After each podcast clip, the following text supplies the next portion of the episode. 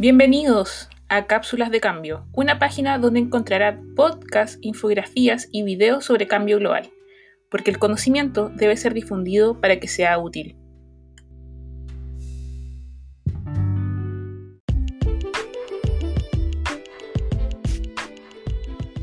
El calentamiento en el sistema climático es inequívoco y desde 1950 muchos de los cambios observados no han tenido precedente en los últimos decenios a milenios. La atmósfera y el océano se han calentado, los volúmenes de nieve y hielo han disminuido, el nivel del mar se ha elevado y las concentraciones de gases con efecto invernadero han aumentado. Las observaciones del sistema climático se basan en mediciones directas y en la teledetección desde satélites u otras plataformas. Las observaciones de temperatura y otras variables a escala mundial comenzó a realizarse desde la era instrumental. Eso es al mediado del siglo XIX. Y desde 1950 existen un conjunto de observaciones mucho más completos y diversos. Además, las reconstrucciones paleoclimáticas aportan registros que remontan a siglos y a millones de años, y en su conjunto proporcionan una visión global de la variabilidad y los cambios a largo plazo en la atmósfera, los océanos, la criósfera y la superficie terrestre. Todo esto ratifica que el cambio climático, en sus distintos componentes, es un fenómeno real, global y de origen antropogénico.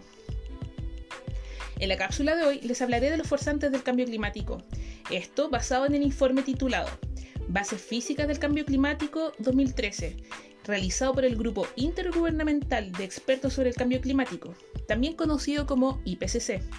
Este corresponde a una organización de Naciones Unidas cuya misión es promover el mundo una opinión objetiva y científica sobre el cambio climático, sus impactos y riesgos naturales, políticos y económicos, y las opciones de respuestas posibles impulsores del cambio climático.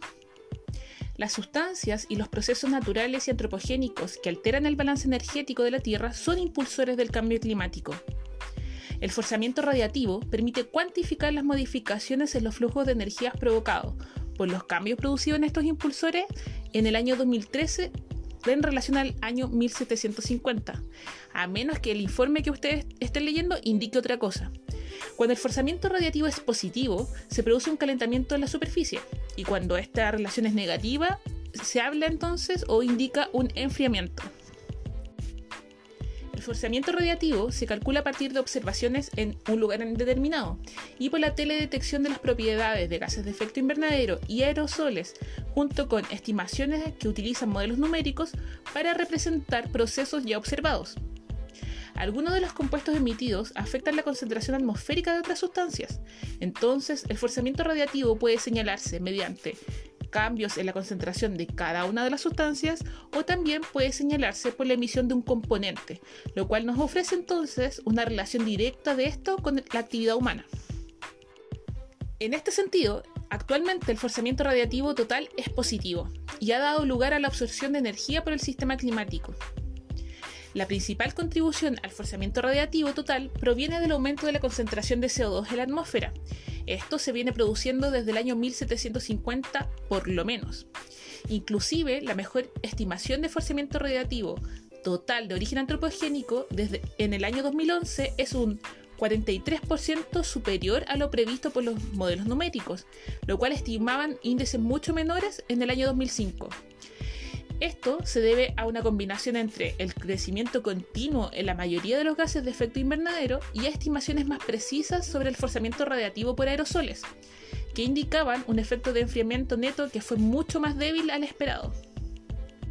Ahora, es importante precisar que el forzamiento radiativo se estudia en relación a distintos compuestos, no solamente el CO2. También se evalúa, por ejemplo, el impacto del metano, del óxido nitroso, halocarburos. Todo esto son gases con efecto invernadero que están homogéneamente distribuidos y mezclados en la atmósfera. Asimismo, se, también se evalúa el impacto que puedan tener gases de vida corta, como el monóxido de carbono, aerosoles, aerosoles volcánicos. Incluso los modelos también consideran los cambios que pueden haber en la irradiación solar. Evaluación de los modelos climáticos. Los modelos climáticos han mejorado significativamente en las últimas décadas. Reproducen patrones y tendencias de temperatura en la superficie a escala continental, observado a lo largo de muchos decenios. en particular el calentamiento más rápido producido desde mediados del siglo XX y el enfriamiento que se produce inmediatamente después de grandes erupciones volcánicas. Así, la comprensión de los cambios recientes en el sistema climático es resultado de la combinación de observaciones, estudios de proceso de retroalimentación y simulación de modelos numéricos. La evaluación de la capacidad de estos modelos entonces para simular los cambios recientes exigen el análisis de estado de cada uno de los componentes del sistema climático en estos modelos. Y gracias a una mayor extensión y minuciosidad de las observaciones, ha mejorado significativamente los modelos climáticos en la actualidad. Y es posible ahora atribuir la contribución humana a los cambios detectados en los componentes más significativos del sistema climático. Cuantificación de la respuesta del sistema climático. Los estudios basados en observaciones y modelos de cambio de temperatura, retroalimentación climática y modificaciones del balance energético de la Tierra combinados generan confianza sobre la magnitud del calentamiento mundial como respuesta al forzamiento pasado y futuro. Es sumamente probable que la retroalimentación neta provocada por el efecto combinado de cambios en el vapor del agua y las diferencias entre el calentamiento de la atmósfera en la superficie sea positiva y que por lo tanto estén amplificando los cambios que se están observando en el clima. La velocidad y la magnitud del cambio climático mundial están determinadas por el forzamiento radiativo, la retroalimentación climática y el almacenamiento de energía por el sistema climático. Las estimaciones de estas cantidades para los últimos decenios son coherentes con la evaluación de rango probable en cuanto a la sensibilidad que tenga el sistema climático ya en equilibrio. Y estos estiman actualmente un incremento entre 1,5 grados Celsius y 4,5 grados Celsius. Ahora, recientemente se actualizó el límite máximo en el cual se puede sostener la vida en la Tierra, y ese límite es de 1,5 grados. Pero bueno, eso va a ser tema de otra cápsula de cambio. Detección y atribución del cambio climático se ha detectado la influencia humana en el calentamiento de la atmósfera y el océano, en la alteración del ciclo global del agua, en reducción de la cantidad de nieve y hielo, en la elevación media mundial del nivel del mar y en cambios en algunos fenómenos climáticos extremos. Es sumamente probable que la influencia humana haya sido la causa dominante del calentamiento observado desde mediados del siglo XX. También es sumamente probable que más de la mitad del aumento observado en la temperatura media global en la superficie entre el periodo que comprenden los años 1951 y 2010 haya sido causada por una combinación entre incremento en las concentraciones de gases de efecto invernadero que tienen un origen antropogénico y de otros forzamientos que también tienen un origen antropogénico. Es probable que los gases con efecto invernadero hayan contribuido al calentamiento medio global en la superficie terrestre que va en un rango de los 0,5 a los 1,3 grados Celsius y esto solo considerando el periodo de tiempo entre 1951 y el año 2010. Esto incluye también el efecto que puedan tener Em, los componentes refrigerantes, que son los aerosoles, y estos se sitúan en un rango de los menos 0,6 grados al 0,1 grados Celsius, es decir, muy bajo. También es probable que la contribución de los forzamientos naturales tengan un impacto, pero este rango iría solo de los menos, menos 0,1 grados Celsius y los 0,1 grados Celsius. Y asimismo es probable que la variabilidad interna natural se sitúe entre un rango que va de los menos 0,1 al 0,1 grados Celsius.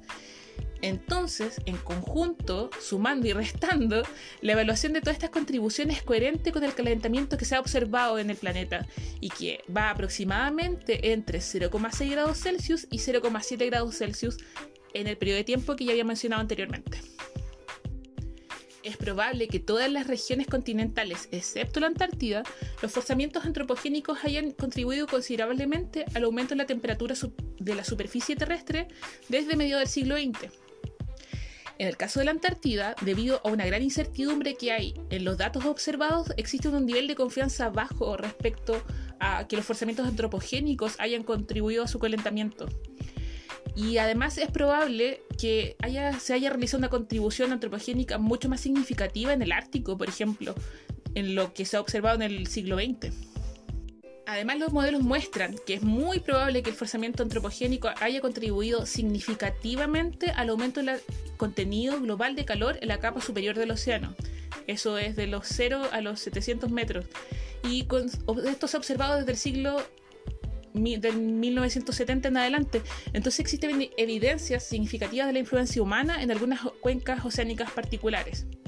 Es probable también que la influencia antropogénica haya afectado el ciclo global del agua desde 1960 en adelante, influencias que han contribuido a aumento observado en la humedad de la atmósfera, en los cambios a escala global de los patrones de precipitación en superficie, a la intensificación de las precipitaciones fuertes en algunas regiones continentales y a cambio de la salinidad del océano en la capa superficial y por debajo de ella. Cambios observados en el sistema climático.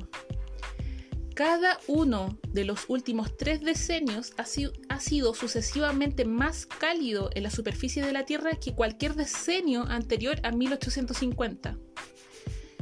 Para dar un ejemplo, en el hemisferio norte es, es muy probable que entre el periodo de 1800, 1983 y el año 2012 haya sido el periodo de 30 años más cálido de los últimos 1400 años.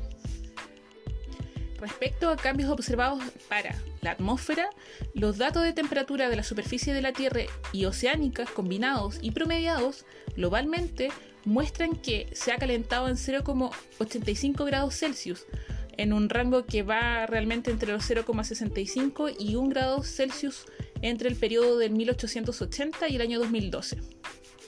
Desde 1950 aproximadamente se han observado cambios en numerosos fenómenos meteorológicos y climáticos extremos, y es muy probable que, por ejemplo, el número de días y noches fríos haya disminuido significativamente, y que el número de días y noches cálidos haya aumentado mucho más a escala mundial.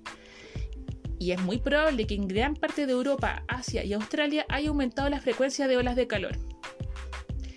Es probable que existan regiones en las que haya aumentado el número de sucesos de precipitaciones intensas y es probable que la frecuencia o intensidad de las precipitaciones también hayan disminuido en lugares como América del Norte y Europa.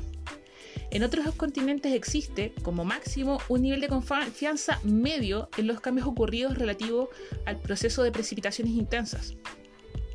Respecto a cambios observados en los océanos, se ha determinado que el calentamiento del océano domina sobre el incremento de la energía almacenada en el sistema climático y este incremento representa más del 90% de la energía acumulada entre 1971 y el año 2010. A escala mundial, el calentamiento del océano es mayor cerca de la superficie, a los 75 metros superiores que se han calentado ya en 0,1 grados Celsius por cada decenio, esto en un periodo de estudio desde 1971 y el año 2010. Respecto a los cambios en la criósfera, en los últimos decenios se ha observado que los mantos de hielo de Groenlandia y la Antártida han perdido masa, los glaciares han continuado menguando en casi todo el mundo y el hielo del Ártico y el manto de nieve en primavera del hemisferio norte han seguido reduciéndose en extensión cada vez más, tanto en extensión como en volumen.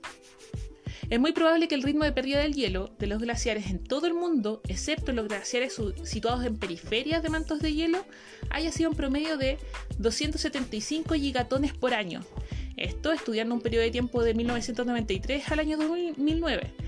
Pero para que tengan una idea, un gigatón son mil millones de toneladas. O sea, súmele 10 cero a la cifra. Es muy probable que la superficie media anual del hielo marino del Ártico, por ejemplo, haya disminuido significativamente entre el año 1979 y el año 2012, en un rango que va entre el 3,5% y el 4,1% por decenio, mientras que la Antártida lo ha hecho entre 1,2 y 1,8% de disminución por decenio. Respecto a los cambios observados en el nivel del mar, desde mediados del siglo XIX, el ritmo de elevación del mar ha sido superior a, lo medido en los últimos dos milenios anteriores. Durante el periodo de 1901 y el 2010, el nivel medio global del mar se elevó en 0,9 metros.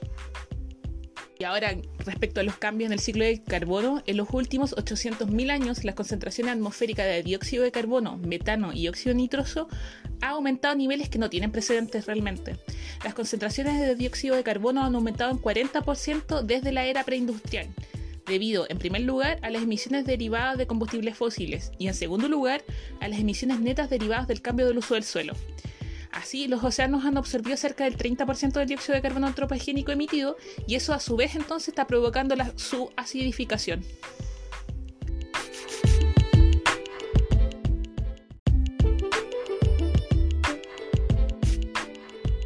cápsula de cambio fue un poco más larga de la habitual, pero traté de resumirles acá la base física de origen al cambio climático a una escala global. En los próximos episodios les estaré hablando más respecto al cambio climático a nivel regional y nacional, los impactos que tienen esto y otros temas más. Pero te pregunto, con las bases científicas que ya existen y que están disponibles porque son de libre acceso respecto a los patrones históricos y actuales del cambio global, ¿por qué crees que aún es muy fuerte el negacionismo? Se ve desde personajes políticos, culturales y sociales. ¿Será que lo evidente es invisible a sus ojos?